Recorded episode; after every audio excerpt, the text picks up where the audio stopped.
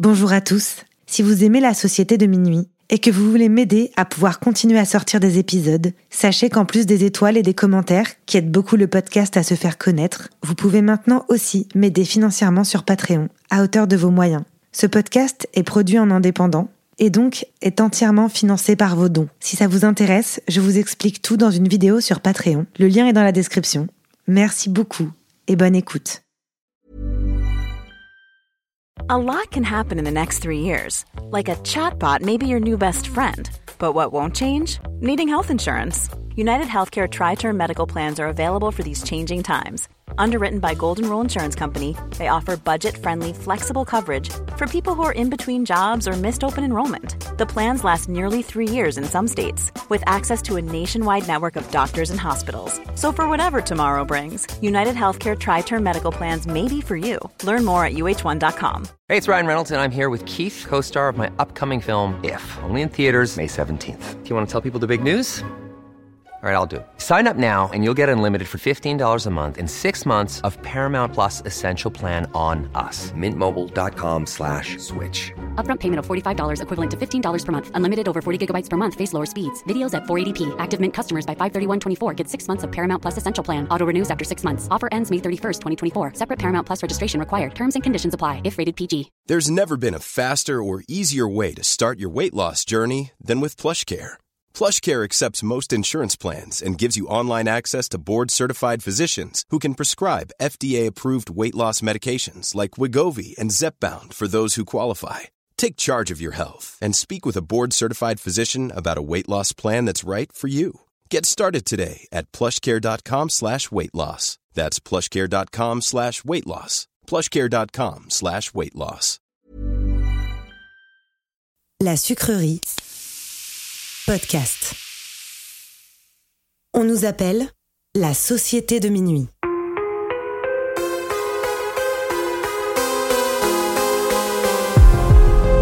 Séparément, on pourrait croire que nous sommes tous très différents les uns des autres. Nos passions, nos vies et nos histoires sont différentes. Nous ne fréquentons pas les mêmes écoles, ni les mêmes quartiers. La seule chose qui nous réunit, c'est d'avoir touché du doigt le surnaturel. Nous avons alors décidé de nous rassembler pour partager nos peurs, nos histoires bizarres et effrayantes. Les uns après les autres, nous reviendrons au cœur de nos angoissants souvenirs, aux frontières du paranormal.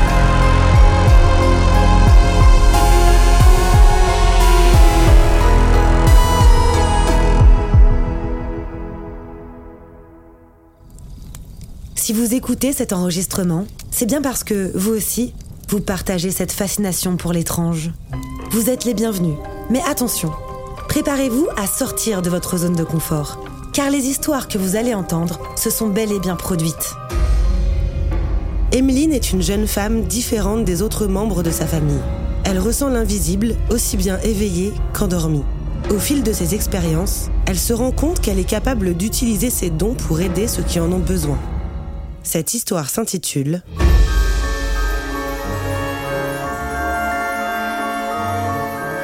Sortie de corps.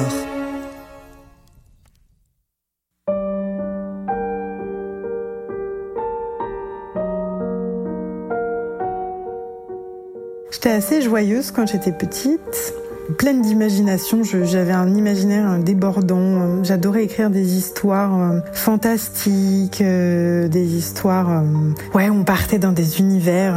Voilà, j'avais d'ailleurs envie d'être écrivain quand j'étais petite. Donc voilà, j'ai écrit plein de choses.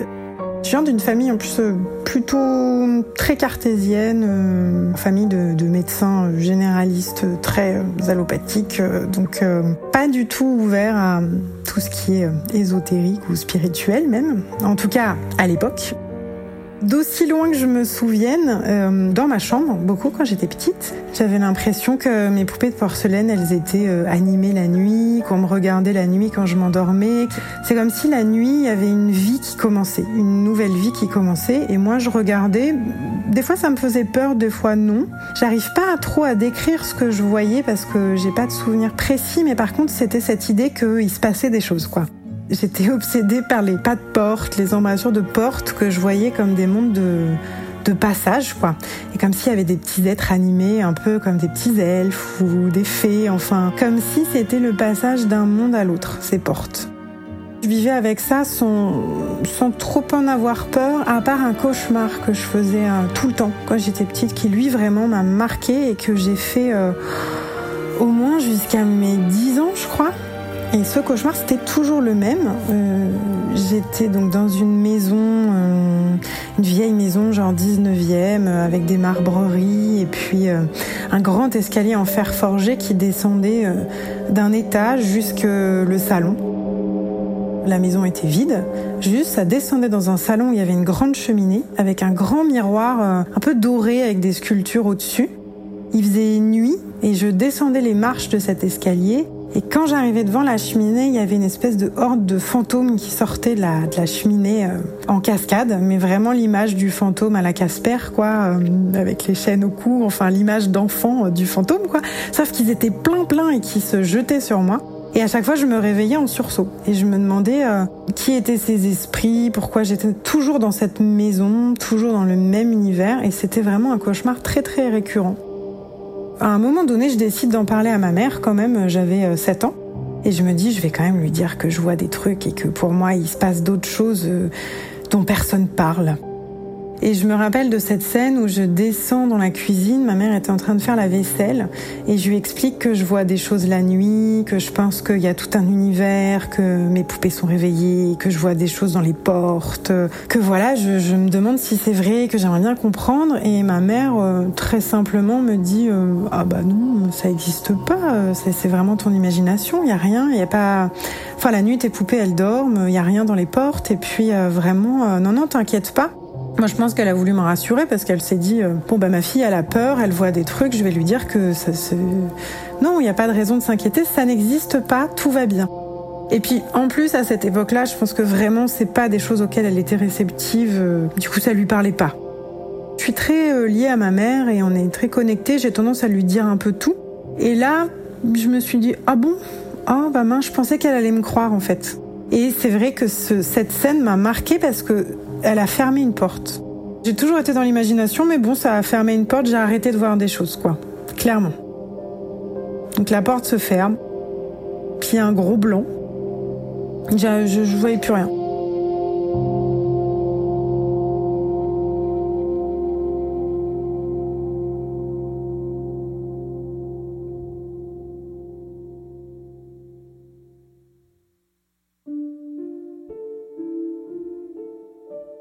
Toujours été un peu euh, rejetée quand j'étais petite, parce que j'ai toujours été différente des autres enfants. Enfant euh, plutôt au milieu d'agriculteurs, à 70%. Et puis bah moi je faisais mes, euh, je sais pas, je créais mes t-shirts, je faisais des bijoux, je faisais des trucs. Enfin j'étais toujours un peu très créative et un peu à contre-courant des enfants de mon âge, toujours un peu en avance aussi, donc je m'ennuyais avec eux. Et du coup, bah, un peu rejetée parce que je rentrais pas trop dans les cases, j'avais du mal à me mélanger au groupe. Et en plus, euh, j'étais ouais dans les premières de la classe, tout ça. Donc des fois, tu sais, l'intello qu'on mettait un peu sur le côté. Du coup, j'ai pas bien vécu ma primaire euh, à partir de, du CP, quoi. Et puis le collège, horrible, horrible. en plus, les garçons me rejetaient. Euh, enfin bon, bref, vraiment, c'était la catastrophe, mon collège. je me demandais vraiment, mais qu'est-ce que je fous là? Je trouvais que les enfants étaient, étaient cons. Enfin, c'est horrible à dire, mais je vraiment, je, je comprenais pas, quoi. Et puis, ça s'est vraiment réveillé qu'à l'adolescence et vers euh, l'âge de 16 ans, exactement. Moi, je suis la dernière d'une famille de trois enfants. Donc, j'ai 7 euh, ans d'écart avec mon frère et 6 avec ma sœur. Et du coup, euh, ben, eux avaient été dans ce lycée-là, dans ce fameux lycée euh, jésuite où je me suis retrouvée interne en Picardie. C'était un lycée très scientifique. Ouais, il poussait beaucoup vraiment les S, quoi. Et il y avait une pauvre classe de L dans laquelle je me suis retrouvée. Et comme euh, mes parents habitaient quand même à une demi-heure d'Amiens en voiture, ça faisait trop de transport de faire l'aller-retour tous les jours. Et puis euh, honnêtement, j'avais qu'une hâte, euh, c'était de partir de chez mes parents, donc j'étais très contente d'aller à l'internat. Comme ça, je rentrais que le week-end et ça m'allait très bien. C'était des bons souvenirs et mes grosses périodes de transformation parce que du coup, bah, c'est un peu à cette période-là que je me suis émancipée en tant que petite femme, quoi, forcément. Et que j'ai fait des choix aussi euh, dans ma carrière parce que bah, j'ai choisi de faire littéraire. Euh, je me suis imposée aussi par rapport à mon frère et à ma sœur. J'ai fait différemment. Et c'est là que ça s'est effectivement, euh, je sais pas si on peut dire, ses capacités, ses dons se sont réveillés quoi. Je pense que ce lycée clairement était chargé. Ben jésuite, c'est vieux. Hein. Et puis ils ont vu passer des, des, des enfants, des, des, adultes et des voilà, je, je ne sais quoi de toute époque. Et ça a commencé donc en seconde, quand j'avais 16 ans. Je me souviens d'une pièce où je me sentais vraiment pas bien dans l'internat, c'était les toilettes du fond du couloir et où je pouvais pas y aller, surtout la nuit.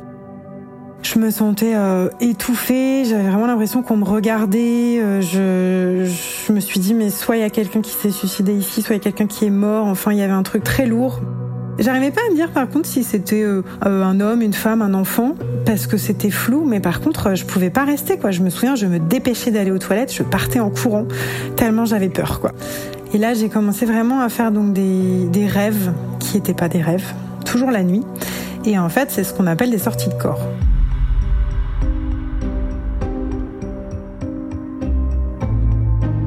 La première fois, c'était donc ce rêve avec une petite fille donc je voilà, je, m'endors, euh, nuit normale. Et d'un coup, je vois une petite fille qui vient me voir hum, et qui me demande de retrouver son chien. Alors je me retrouve à la campagne, je sais pas à quelle époque, euh, et je dois chercher ce, ce, chien pour cette petite fille. Ce qui est très bizarre, c'est que je sais que cette petite fille qui vient me demander de retrouver son chien est morte. Genre ça, c'est une donnée dans le rêve qui est euh, évidente. Et donc je cherche son chien parce qu'elle m'explique qu'elle s'est enfuie de chez elle et qu'elle allait chercher le chien et qu'elle n'est jamais rentrée chez elle apparemment. Je sais pas comment elle est morte. Est-ce qu'elle s'est perdue? Est-ce qu'il y a eu un assassinat? Est-ce qu'elle s'est faite enlever? C'est très flou. Juste, elle n'a pas pu rentrer chez elle et elle veut retrouver son chien. Et donc, bah, moi, je pars avec elle à la recherche du chien. Les paysages, ouais, vraiment dans la campagne, genre une maison isolée, puis il y a des bois autour et des champs. Bon, franchement, on n'arrive pas à retrouver le chien.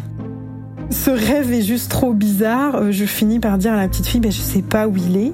Et puis je me dis, mince, j'arrive pas à l'aider. Et je me réveille. Et c'est quand je me réveille que je me rends compte que c'était une sortie de corps parce que j'ai vraiment cette sensation de faire, de revenir quoi. Je suis partie loin et je réintègre mon corps physique. C'est une sensation trop bizarre, quoi. Comme si euh, mon corps physique, mon enveloppe était restée dans mon lit et mon âme est partie. Et quand je reviens, il y a un truc qui se remet ensemble. C'est très bizarre à expliquer. Sur le moment, c'est marrant, c'est comme si je savais. Parce que je me suis réveillée donc en sursaut, en me disant Oh, je suis sortie de mon corps. En fait, euh, je suis sortie de mon corps puis je suis revenue dedans. Je me suis dit ça comme si c'était un truc que, dont je me rappelais. Comme si c'était une sensation que je connaissais déjà. Peut-être j'en avais déjà fait petite et je m'en rappelais pas. Sur le moment, j'ai pas eu peur. Parce que je sais pas, cette petite fille, elle était toute mignonne et c'était plutôt mignon comme rêve. Euh, je me suis juste dit, euh, pourquoi je rêve d'une enfant morte qui me demande de retrouver son chien? Et puis franchement, je laisse passer quoi. Donc j'arrive à me rendormir parce que bon, du coup c'était un peu long, mais j'arrive à me rendormir.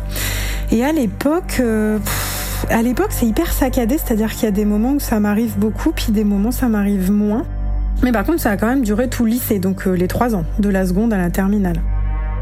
Le deuxième que je me souviens, c'est cette histoire de cette femme qui est décédée au XVIIIe siècle et qui me demande de retrouver son parfum.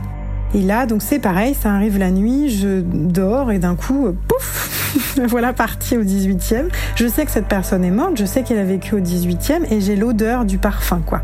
Et elle me demande d'aller le retrouver parce que c'est hyper important pour elle, il faut absolument qu'elle le retrouve. Donc moi, je vais le chercher et là, je me retrouve dans Paris, quoi, dans un musée.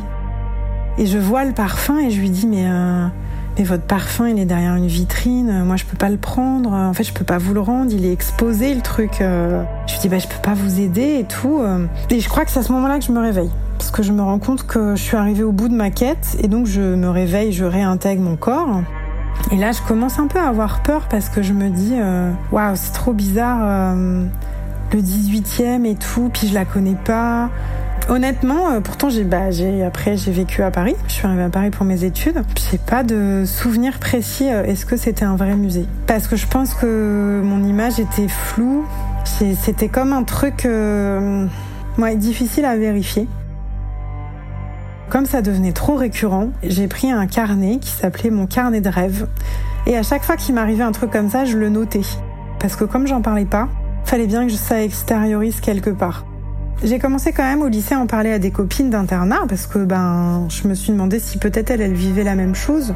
Et puis j'avais deux copines très proches qui pouvaient comprendre. Elle, elle trouvait ça complètement fou, mais euh, il leur arrivait pas du tout ce genre de truc quoi. Donc euh, au fur et à mesure, je me suis mis à en parler à d'autres personnes, mais euh, mais ma famille par exemple n'a pas su que je voyais ce genre de choses jusqu'à mes 20 ans.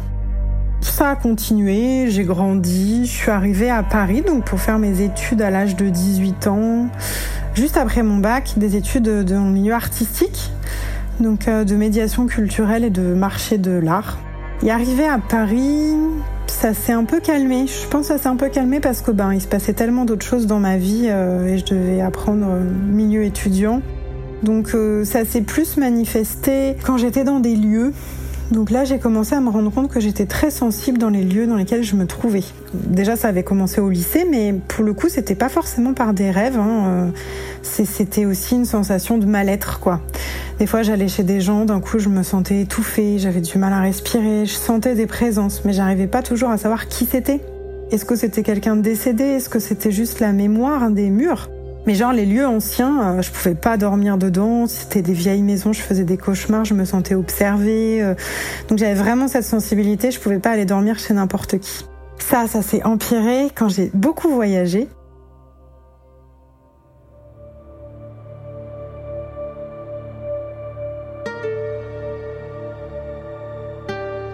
La première fois que ça m'est arrivé en voyage, j'étais avec mes copines en République tchèque à Prague. Et on était hébergés dans l'appartement euh, d'un ami de mon frère et de ma sœur, qui était euh, tchèque. Très sympathiquement, ils nous avaient laissé leur appart. Euh, donc on était quatre en voyage, quatre filles. Super bel appart, un peu art déco, assez ancien, mais très joli avec une vue sur Prague magnifique. voilà, et donc on dormait là-bas quelques nuits. La première nuit que je dors dans cet appart, d'un coup, je commence à me sentir super mal. J'avais pas trop senti la journée, mais alors la première nuit, horrible quoi. Je dors pas de la nuit et j'ai la sensation euh, déjà de me sentir observée et j'ai une sensation d'étouffement. Et là, c'est comme si je revis un épisode marquant qui s'est passé dans cet appartement. Et en fait, je sens que dans cet appartement, on a caché des juifs pendant la Seconde Guerre mondiale. Et je vois des enfants, des familles, des gens qui se cachent. Euh, derrière les portes, euh, sous les meubles, enfin une espèce de truc de panique où il faut se cacher quoi à tout prix.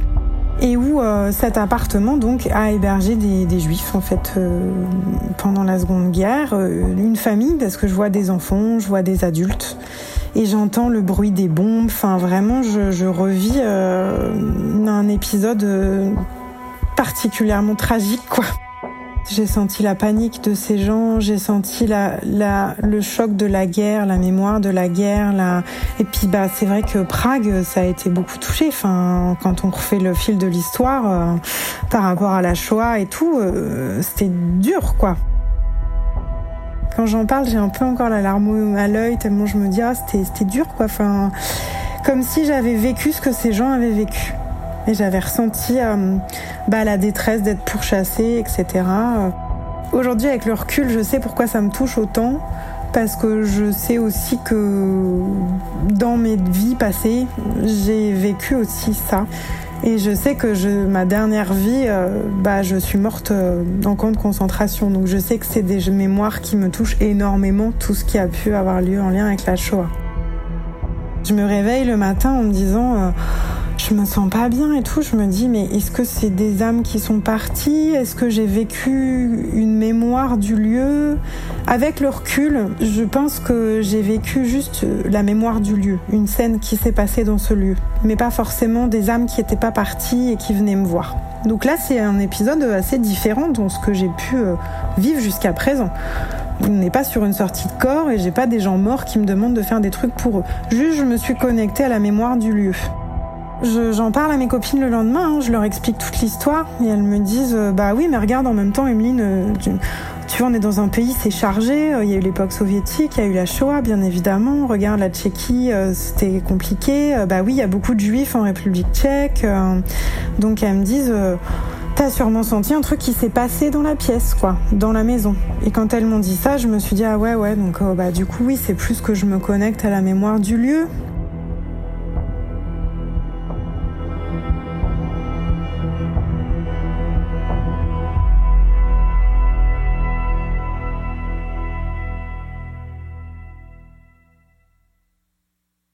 Première expérience de voyage où je me dis, ok, je me connecte à la mémoire des lieux, trop intense, quoi. Et puis ensuite, la deuxième histoire qui m'a vraiment, alors là, plutôt traumatisée, c'est en Côte d'Ivoire.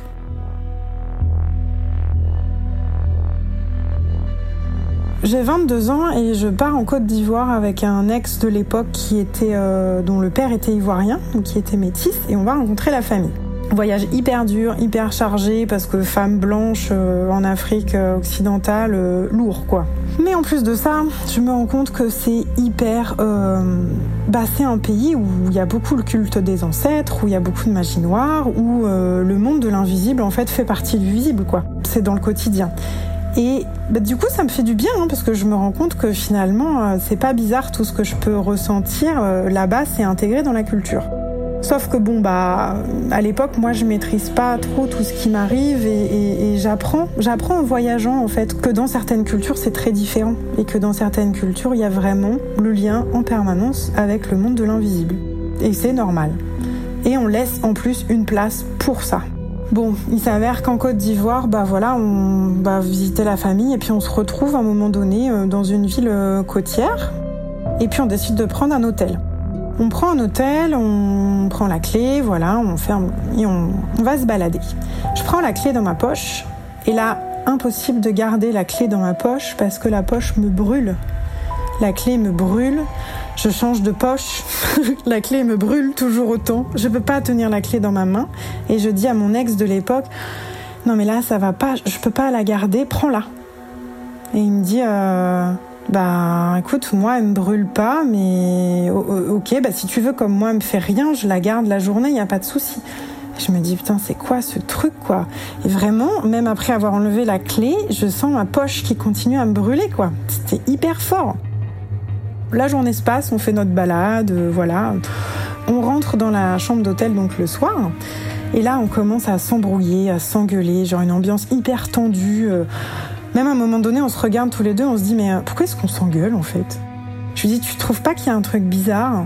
Et donc lui était assez réceptif, hein, donc il voyait pas spécialement comme moi je voyais ou entendais ou sentais, mais il était réceptif à ça. il me dit, ouais, il y a un truc lourd hein, ici. Je lui dis, ouais. Je fais bon, allez, on, on s'endort, on oublie, on s'excuse, on essaie de s'endormir de manière paisible. Et dans la nuit, je me réveille en sursaut, mais je me réveille en sursaut parce que je ne peux plus respirer. Il y a un truc au-dessus de moi qui essaie de m'étouffer. J'ai vraiment cette sensation-là qu'on me prend à la gorge et j'entends en boucle mais barrez-vous, mais cassez-vous, mais vous n'êtes pas les bienvenus, mais barrez-vous, mais en boucle. Et c'est un homme. Et là, je suis obligée de me lever en sursaut et de me jeter à la fenêtre pour ouvrir la fenêtre et respirer, quoi. Parce que vraiment, je me dis, mais, mais je vais mourir, je vais mourir, quoi. Ce, ce mec essaie de me tuer, quoi. Donc mon ex de l'époque se réveille en sursaut, il me dit mais qu'est-ce qui se passe et tout, donc je lui explique. Il me dit mais ça va, euh. je lui dis bah là ça va parce que je suis à la fenêtre, c'est bon, euh, je suis réveillée et tout va bien quoi. Et puis il y avait une cérémonie en plus dehors, il y avait des sons de tambour toute la nuit. Je sais pas ce qu'ils ont fait, toute la nuit il y avait des sons de tambour.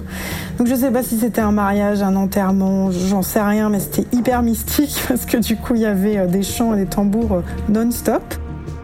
Je ferme la fenêtre, je vais me recoucher, donc je dois mettre je sais pas combien de temps à m'endormir parce que je suis clairement mais paniquée, je suis apeurée, je me dis est-ce qu'il va revenir, euh, qu'est-ce qui se passe quoi vraiment, je sens que donc je respire un coup, je me rendors.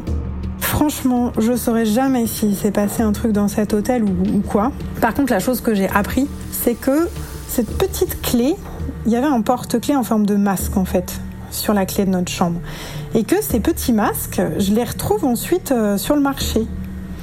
Le marché aux touristes, euh, aux souvenirs, etc. Et je demande à un gars, je lui dis Ah, mais c'est marrant, ils représentent quoi ces masques Pourquoi vous en faites des porte-clés Ou pourquoi ils sont tout petits? Et il me dit euh, Ah, bah avant, c'était des, des masques baoulés, donc c'est une ethnie de Côte d'Ivoire. Et c'était des passeports en fait, c'était leur pièce d'identité aux gens. C'était ces masques-là. Et là, je me dis En fait, euh, c'était pas un porte-clés qu'on avait, je pense que ça devait être un passeport de la personne qui a tenté de me dire qu'on se casse, parce que cette ville, c'était aussi une ville de départ euh, d'esclavage. Donc il y avait des bateaux qui partaient de cette ville pour le continent. Donc clairement, bah, cette âme, elle nous a dit de dégager parce qu'on était des blancs et qu'elle avait une haine contre les blancs. Et moi, à l'époque, bah, je ne savais pas comment l'aider. Aujourd'hui, je pourrais lui dire de partir en paix, je pourrais l'apaiser. À l'époque, bah, juste, j'étais terrorisée en fait. Et j'avais juste envie de partir en courant de cette ville, de me dire je ne veux plus jamais y retourner.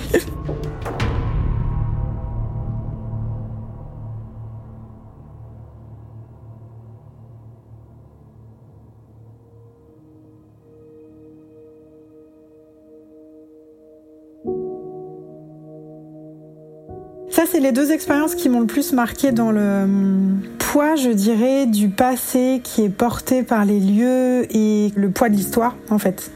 Dans l'avancée de tout ça, donc euh, mes capacités, mes dons continuent du coup à se développer grâce au voyage. Je commence à comprendre que ça peut se manifester pas que par des sorties de corps, que je suis capable d'entendre, que je suis capable de ressentir physiquement des choses, que je suis capable de me connecter à la mémoire euh, des lieux, des gens, des, ouais, des pays, quoi. Et ça commence à se développer beaucoup par les oreilles. Plus j'avance et plus j'entends. Alors moi, je suis un peu nulle pour décrire la personne. Je vois pas beaucoup, mais je passe un coup de fil. Donc c'est vraiment toujours l'audition. On a tous un sens qui est un peu développé. Euh, voilà, moi c'est ça qui va se développer dans la suite de mes aventures, quoi. Et ben voilà, donc je suis toujours étudiante, toujours à Paris. Je commence juste un petit peu à en parler un peu plus dans mon cercle d'amis, euh, pas parce que les gens avec qui j'ai voyagé sont confrontés à ça, parce que les hommes qui ont partagé ma vie, il se passe forcément des trucs bizarres quand on habite avec moi ou quand on est en couple avec moi. Donc je commence à leur en parler aussi, forcément. Mais je suis toujours complètement perdue, hein, parce que honnêtement, je sais pas comment gérer. Parce que comme je maîtrise pas du tout, bah il y a des fois où je te dis, euh, c'est en cascade, et il y a des mois où il se passe rien, où je ressens rien. Ça commence aussi à sortir du milieu. Euh, il se passe des choses la nuit quand je suis plus réceptive, et ça peut arriver en pleine journée. Mais voilà, comme je maîtrise pas du tout, c'est franchement hyper aléatoire et c'est très difficile à vivre parce que c'est très fatigant. Je, me sens épuisée à chaque fois que je sens ça. Et on arrive à un épisode qui m'a vraiment aidé qui m'a marqué, qui est, je dois avoir, je sais, je dirais 23. Je suis un peu perdue dans les années, mais euh, ouais, allez, 23, 24 ans.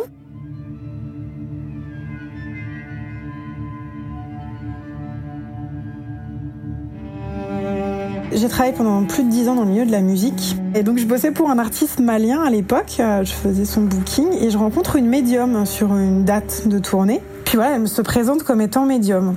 Et je suis avec une de mes meilleures copines euh, qui lui dit Ah, bah tu connais Emeline alors? Elle me dit Bah non, je sais pas qui c'est. Et cette dame était une amie de l'artiste pour lequel je travaillais. Et elle regarde les lignes de ma main. Et elle me dit euh, Ah oui, t'as le don de médiumnité, mais il n'est pas encore vraiment réveillé. Et là, je la regarde en mode un peu affolée. Je me dis, euh, c'est-à-dire que si là, il n'est pas réveillé, euh, il va se passer quoi quand il va être réveillé, quoi? Parce que ma vie va être horrible, quoi. Juste là, j'arrive pas à gérer le truc. Et je retourne en voyage. Donc j'avais un ami de l'époque qui avait perdu sa grand-mère euh, quelques mois plus tôt, qui venait d'Équateur, et on est allé dans son pays. Et dans son pays, on est allé devant la maison de cette fameuse grand-mère, puisque bah fallait ranger, voilà, vider les affaires et tout. Et quand j'allais dans la maison de cette grand-mère, et ben elle me parlait tout le temps.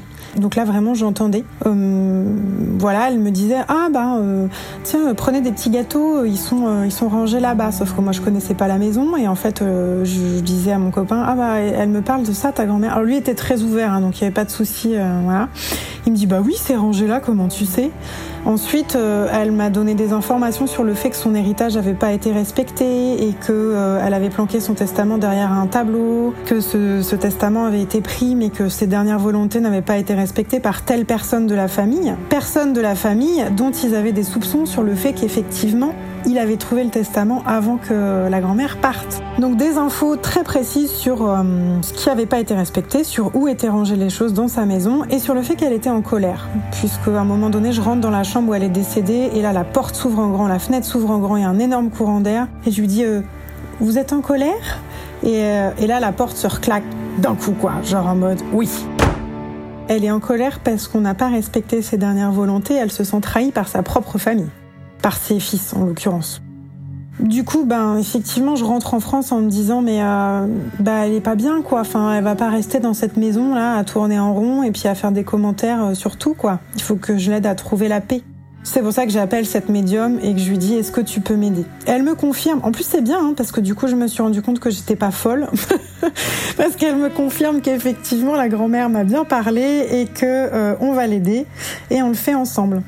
Et euh, espèce de grand soulagement dans ma vie, je me dis euh, waouh, en fait bah, je comprends que je suis capable ces âmes de les aider c'est comme si là j'avais assemblé les pièces du puzzle et que je me disais euh, je peux le faire.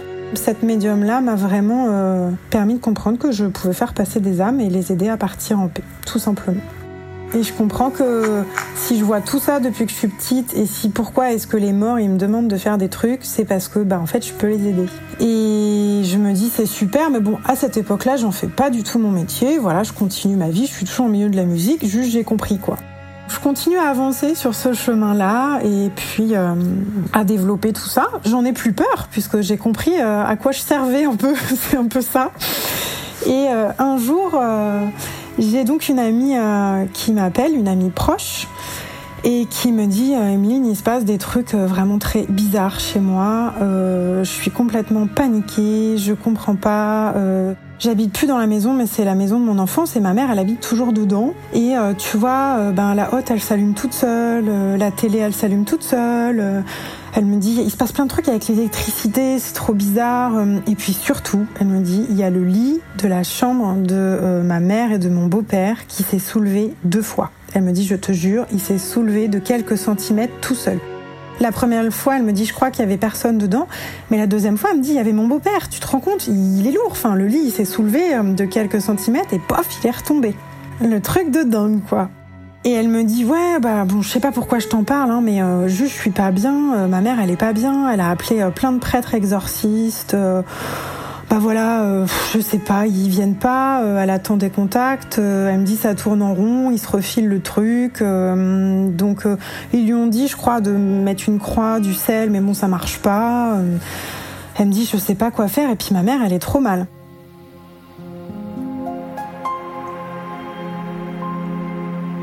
Elle, elle habitait plus dans la maison, donc elle vivait pas au quotidien. Et je lui dis, bah tu sais, euh, moi je vois des choses, je t'en ai déjà parlé, est-ce que tu veux que je regarde ce qui se passe dans ta maison euh? Et elle me dit, euh, oui, oh, bah, tu sais, au point où on en est, si tu veux, tu peux regarder, vas-y. Je pense qu'elle y croit pas du tout. Mais surtout pendant tout le temps qu'elle me parle au téléphone, je suis trop mal, quoi. Vraiment, je j'étouffe, j'ai ce truc un peu plombant, j'entends pas grand-chose, mais je me sens juste bien. Je me dis putain, ce truc c'est le diable ou quoi? C'est genre j'ai l'impression de revivre les, les trucs d'Amityville et les maisons hantées, enfin les scénarios qui nous ont fait flipper quoi. Et moi j'ai pas encore été confrontée à des trucs euh, aussi forts en tant que phénomène paranormaux quoi. Donc je me dis bon allez c'est mon ami, il euh, faut que je l'aide quoi. Enfin je vais pas la laisser comme ça, euh, j'y arriverai pas. Je pense, je m'imaginais pas du tout qu'il puisse se passer ça dans cette maison. Je lui dis bah envoie-moi des photos de la maison, envoie-moi euh, ton adresse. Moi j'avais déjà été dans cette maison plus jeune, mais j'avais rien senti de particulier. Euh, en plus on y avait été pour faire la fête, donc euh, donc elle m'envoie les photos et puis elle m'envoie l'adresse et je commence à regarder. Puis je me sens toujours mal en fait, mais j'ai l'impression que je vois rien. Alors j'ai le mot famille en tête. Je sens la présence d'une femme, je sens un truc lourd. C'est comme si ça bloquait. Je demande l'avis à Lauriane, une amie, qui est également médium et passeuse d'âme. Donc je lui envoie les photos, l'adresse, je lui dis euh, qu'est-ce que t'en penses? Est-ce que tu sens un truc dans cette maison? Dis-moi. Elle me dit ouh là là, oui, il y a un truc hyper lourd. Je vois une femme. J'ai l'impression qu'il y a des enfants aussi. Donc je lui dis ah bah c'est ça, tu sens une famille. Elle me dit oui oui, euh, famille, ça me parle. Elle me dit je pense qu'il s'est passé un drame dans la maison. Je lui dis bah moi aussi mais j'arrive pas à sentir plus, euh, je suis bloquée. Donc elle me dit bah écoute laisse et puis on verra bien. Donc je laisse effectivement, puisque je j'avance pas.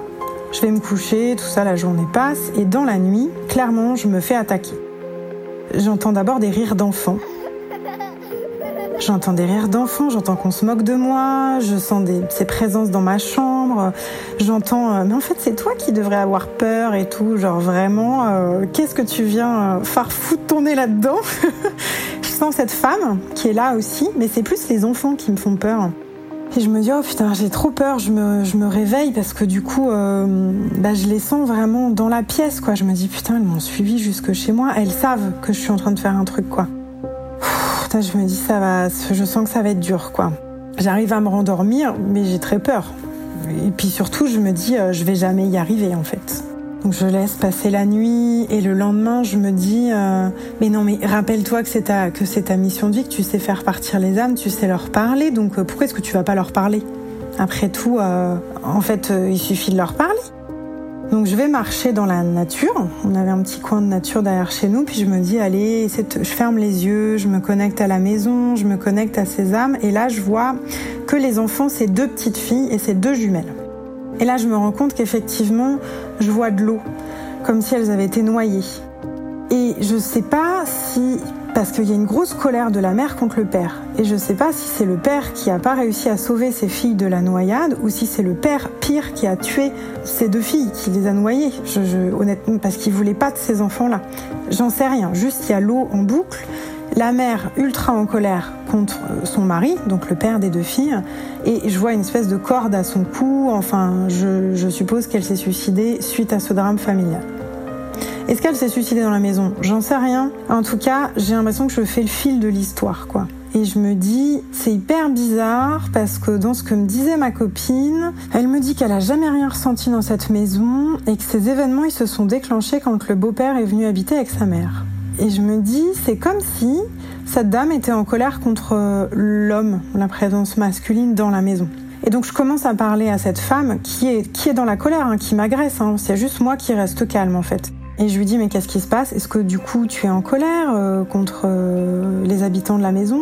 Pourquoi t'es pas partie? Il y a eu un drame. Tes filles et toi vous êtes pas partis. Et euh, elle me confirme qu'elle est en colère contre son mari de l'époque.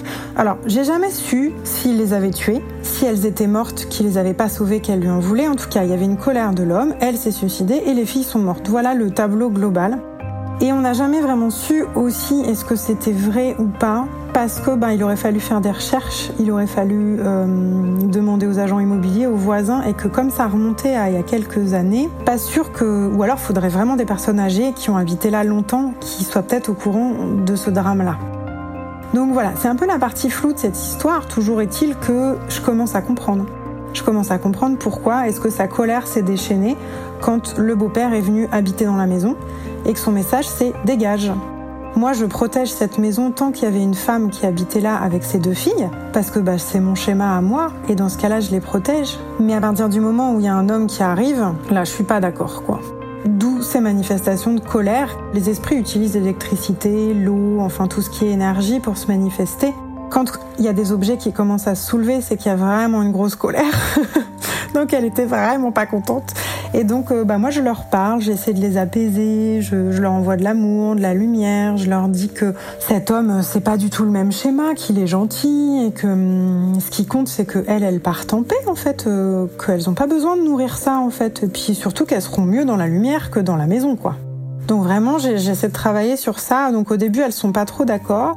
Et j'avais quand même proposé à mon ami de passer à la maison pour nettoyer, quoi, parce qu'à l'époque, euh, moi, je me déplaçais dans les lieux pour le faire, parce que je pensais que c'était la seule manière de le faire de manière efficace. Donc euh, j'y vais, mais avec la boule au ventre, je me dis putain, qu'est-ce qui va se passer? Ça tombe, la lumière va s'allumer, le lit va se soulever. Enfin, je m'attendais à ce qu'il se passe des trucs de dingue. Donc j'y vais avec mon palo santo, mes pierres, mon gros sel, enfin tout en attirail.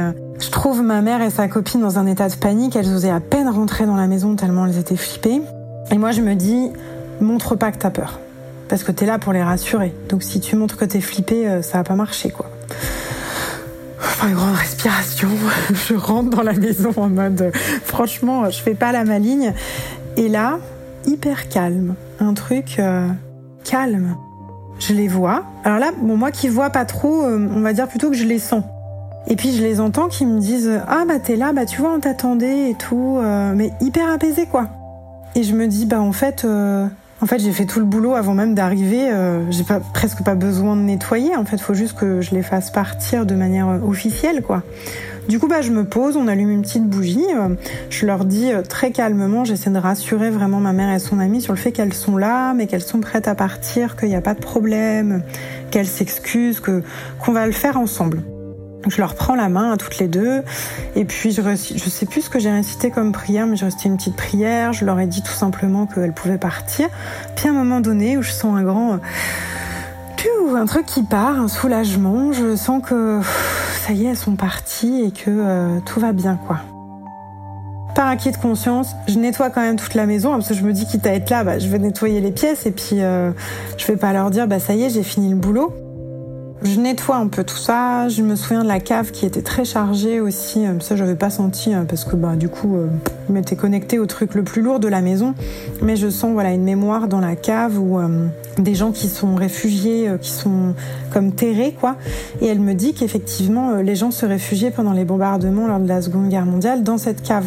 Pas que dans cette cave-là, mais dans les caves du village quoi. Donc euh, du coup, je comprends qu'il y a quand même une mémoire lourde. Donc je me dis bon allez, je suis là, je nettoie. Donc je fais mon petit palo santo, des prières et puis voilà. Et je me dis bah en fait, euh, je suis capable de le faire quoi. En fait, euh, je suis capable de nettoyer une maison avec un truc qui fait peur, avec un truc lourd et je me sens hyper soulagée et je suis super heureuse d'avoir pu aider mon ami.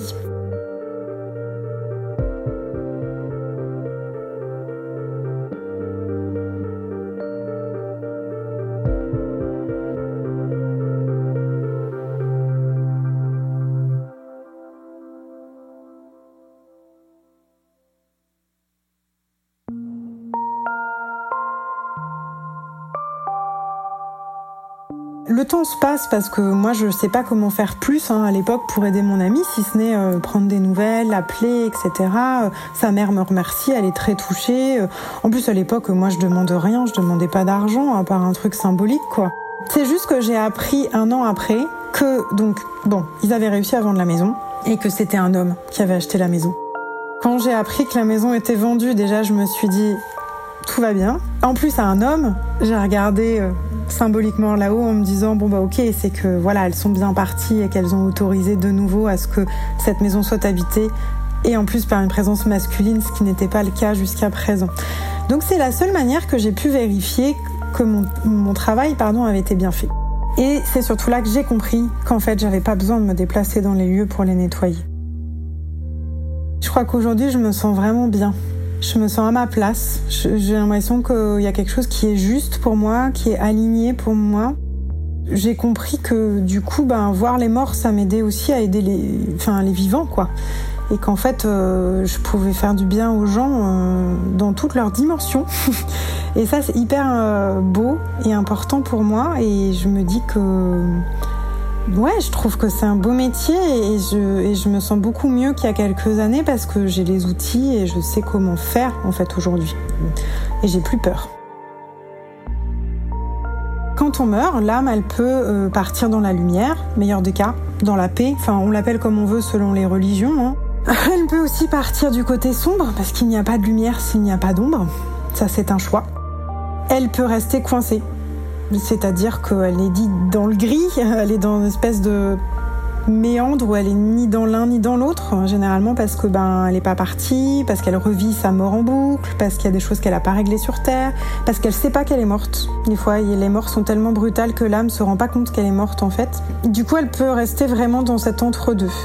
Une fois qu'en tout cas l'âme part d'un côté ou de l'autre, elle continue à évoluer. Et c'est comme si on continuait à travailler sur soi de l'autre côté.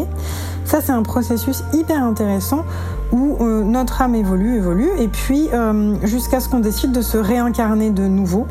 Et là, on va faire les choix de qu'est-ce qu'on va travailler sur cette première prochaine incarnation sur Terre, qu'est-ce qu'on va vivre en fait? De beau, de moins beau, de dur, de simple, de euh, voilà. Et on encode tout un tas de tout un programme pour notre prochaine vie en lien avec les anciennes, bien évidemment. Et on fait donc le choix de se réincarner et le choix de ce qu'on va vivre. Alors ça, ça peut être un peu dur, hein, parce que des fois, bah, il y a des gens qui ont des vies horribles et on se dit mais euh, ils ont fait vraiment le choix de vivre tout ça parce que c'est quand même dur. Hein. Ça, j'ai toujours pas compris pourquoi. Ça, j'ai pas la réponse. je sais pas pourquoi. parce que franchement, tu c'est pas possible. Tu te réincarnes et tu vis, j'en sais rien, l'inceste, le viol, les... enfin des, des drames horribles, quoi. Tu te dis, ton âme a vraiment choisi ça. J'ai pas les réponses. En tout cas, je sais que ça se passe comme ça et que quand on est, on a oublié par contre. Au tout début, peut-être quand on est enfant, on a encore des petites bribes de ses vies passées ou de, certaines choses lointaines, mais euh, c'est bien fait. On a un programme qui s'appelle le Reset et, on a oublié tout ça de manière à ce qu'on vive vraiment la vie maintenant et qu'on soit pas tout le temps en train de, euh, bah, de se rappeler ce qu'on a été avant, ce qu'on est venu travailler ou autre. Après, quand on travaille sur soi, ben oui, il y a tout ça qui remonte, mais ça fait partie d'un chemin de vie et d'un chemin euh, pas de travail sur soi. Euh, qu'on va faire sur une ou plusieurs vies. Là, c'est vraiment les choses telles que je les ressens, telles que je les vois, et je dis pas que c'est la vérité absolue, c'est vraiment, moi, si je devais faire cette lecture, c'est celle-là que je ferais. En plus, eh ben, il y a encore plein de choses que je comprends pas, plein de choses que je sais pas et que je saurais peut-être jamais, et j'accepte que je vais en apprendre toute ma vie, quoi.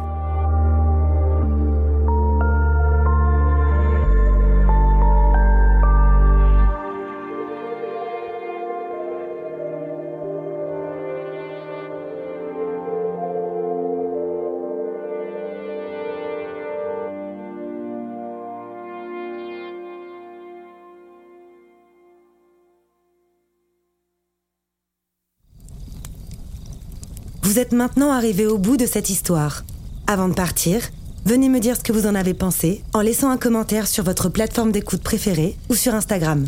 Et n'oubliez pas, si vous aussi, vous avez le courage de vous plonger dans vos souvenirs les plus étranges, prenez contact avec moi, venez me raconter vos histoires, et vous ferez vous aussi partie de la Société de Minuit.